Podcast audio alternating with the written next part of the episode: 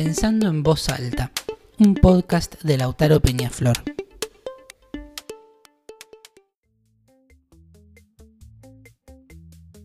Estamos en cuarentena, en aislamiento social preventivo y obligatorio, y eso nos obliga a pensar la realidad que se está reconstruyendo, de la que estamos siendo parte y de la que estamos siendo partícipes de alguna manera.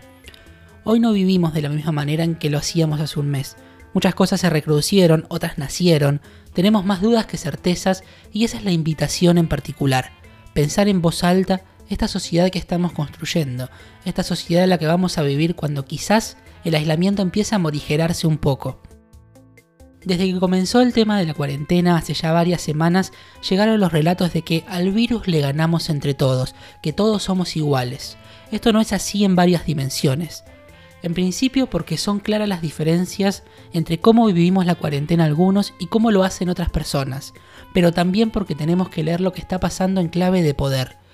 Yo, en mi casa aislado, no tengo el mismo peso que un gobierno que una corporación, y a su vez las relaciones que se dan entre gobiernos, entre corporaciones, entre centros de poder, no tienen comparación con cada persona en su casa haciendo la cuarentena. Por eso los ejes que vamos a proponer parten de la premisa de que el poder se está reorganizando y que nosotros estamos sintiendo las consecuencias en las características de la sociedad que estamos construyendo.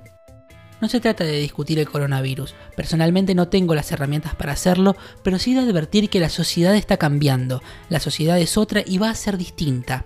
Por eso va a haber una cuestión que va a atravesar todo lo que vamos a estar hablando y es cuánto de lo que estamos transitando va a quedar en lo sucesivo, cuánto de esto va a quedar cuando la situación ya no sea más extraordinaria y la sociedad de a poco empiece a recobrar su ritmo, no sé si anterior, pero sí habitual respecto a trabajar, a estudiar, a las actividades que hacemos todos los días vamos a tener tres entregas, la primera respecto al aislamiento y sus consecuencias, la segunda a las diferentes capas del control social y por qué estamos pasando del modelo de la disciplina al modelo del control, y una tercera entrega respecto a las consecuencias económicas de la pandemia, la crisis humanitaria que se está desplegando y por qué el modelo de la fábrica está quedando viejo.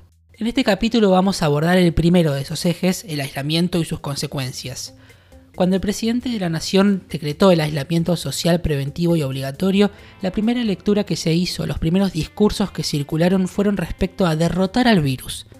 Nos invitaba a todos a derrotar ese virus que se representaba como un enemigo, pero en realidad lo más importante que nos estaba pasando, más allá de que sin dudas estamos colaborando a que no se propague el contagio del virus, es que se estaba configurando nuestra realidad de todos los días. Estábamos empezando a vivir de una manera distinta. La decisión fue mucho más allá de que cada uno se quede en casa. Se decidió parar la economía, reducir la circulación de las personas, incrementar las medidas de control y en ese sentido resulta un poco inocente creer que nos quedamos en casa, derrotamos al virus, mañana salimos y todo va a ser igual. Sin dudas no va a ser igual, y no porque vaya a haber un nuevo virus circulando, sino porque hay, en tiempo presente y no en futuro, hay nuevas reglas rigiendo nuestra vida en sociedad. Nuestra vida se tornó completamente digital, de repente trabajamos o estudiamos a través de la computadora o el celular, nuestros momentos de ocio son por vías virtuales, nuestros consumos pasaron a ser digitales o más digitales que antes, nuestra economía se maneja de manera virtual. También legitimamos y empezamos a justificar no solo el control social para que las medidas se cumplan, entre muchas comillas, porque no es solo para que las medidas se cumplan, sino que también aceptamos un poder personalista muy grande por parte del presidente. Una sociedad que de repente está viviendo cosas que nunca antes le habían pasado, acepta formas de poder distintas, formas de poder que muchas veces se apartan de las normas y sobre todo formas de poder que no sabemos qué implicancias y qué consecuencias van a tener. Pensamos que todas esas medidas son para nosotros y para las personas que se parecen a nosotros y no tenemos en cuenta que muchas personas quedan afuera del aislamiento y de las nuevas medidas más allá de las personas que no cobran sus sueldos, de aquellos que cobran menos, de aquellos que tienen sus pensiones o despidos en sus puestos laborales, para quienes en algún momento va a haber alguna respuesta en qué términos y si terminan siendo perjudicados o no es un tema aparte, pero va a haber alguna respuesta. Muchas otras personas quedaron literalmente expuestas a un virus que nos insisten todo el tiempo en que es letal. Sin embargo, de esas personas no nos preocupamos, no nos convoca el hecho de saber que están a un paso de morir y ya no como individuos, sino como colectivos, como sujetos políticos. Me refiero a las personas en situación de calle, a los cartoneros, a las personas que tienen alguna enfermedad crónica, a los pueblos originarios, a los presos, a los ancianos en condición de vulnerabilidad. Todas estas personas quedaron muy expuestas al virus, pero de eso no hablamos demasiado. Cada vez que entramos a las páginas de los diarios o cuando vemos las historias en las redes sociales, lo que vemos son consejos para no engordar, cómo entretenerse en Netflix, cómo hacer para no perder la rutina, consejos para no aburrirse, una cuarentena pensada para las personas que tienen una posición de privilegio y las otras personas, esa primera capa para la que el virus está realmente siendo letal en tiempo presente y va a seguir siéndolo más adelante, queda como siempre olvidada. Estas personas son a su vez las que más sufren las instancias de control que se instalaron y que además legitimamos todos los días desde nuestros departamentos. Cuando decimos que nuestras vidas se volvieron completamente digitales también hablamos de exclusión, porque no me imagino a una persona de un pueblo originario que con suerte tiene agua potable o a alguien que tiene que salir a juntar cartones tramitando por vía aplicación el ingreso extraordinario que ofrece el gobierno para paliar la situación probablemente no tengan las condiciones o no tengan el acceso a la información, y aunque lo tuvieran, igual es insuficiente. Así llegamos a la pregunta o al mito que surgió de que la sociedad que estamos construyendo en base a la pandemia es más solidaria que antes. Cuesta imaginar que emerjan mejores valores de una situación que de por sí ya está siendo excluyente y está siendo selectiva.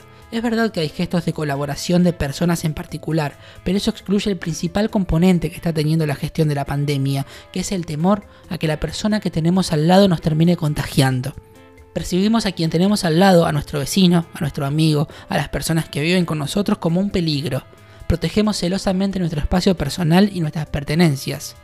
En este sentido, estar aislados no significa solamente no salir a la calle, significa estar solos, desconfiar de la persona que está al lado, considerarla potencialmente un peligro y denunciarla. Eso nos coloca más lejos y más individualizados que antes. Quizás haya una preocupación generalizada, una preocupación que todos compartimos porque quien tenemos al lado no nos contagie. Pero ¿qué supravalor surge de ahí?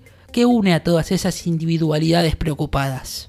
La generalización no significa que haya un valor colectivo, no se trata de sumar una preocupación individual, más otra, más otra, igual a un colectivo con ciertos valores o con ciertas prerrogativas superadoras.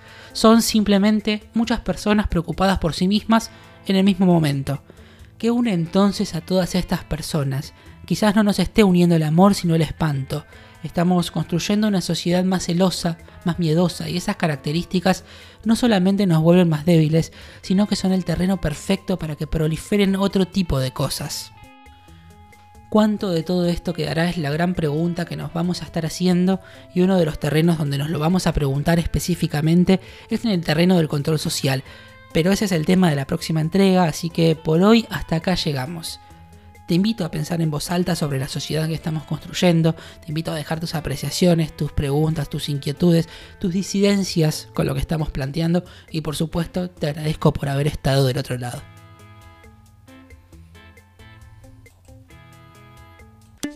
Pensando en voz alta, un podcast de Lautaro Peñaflor.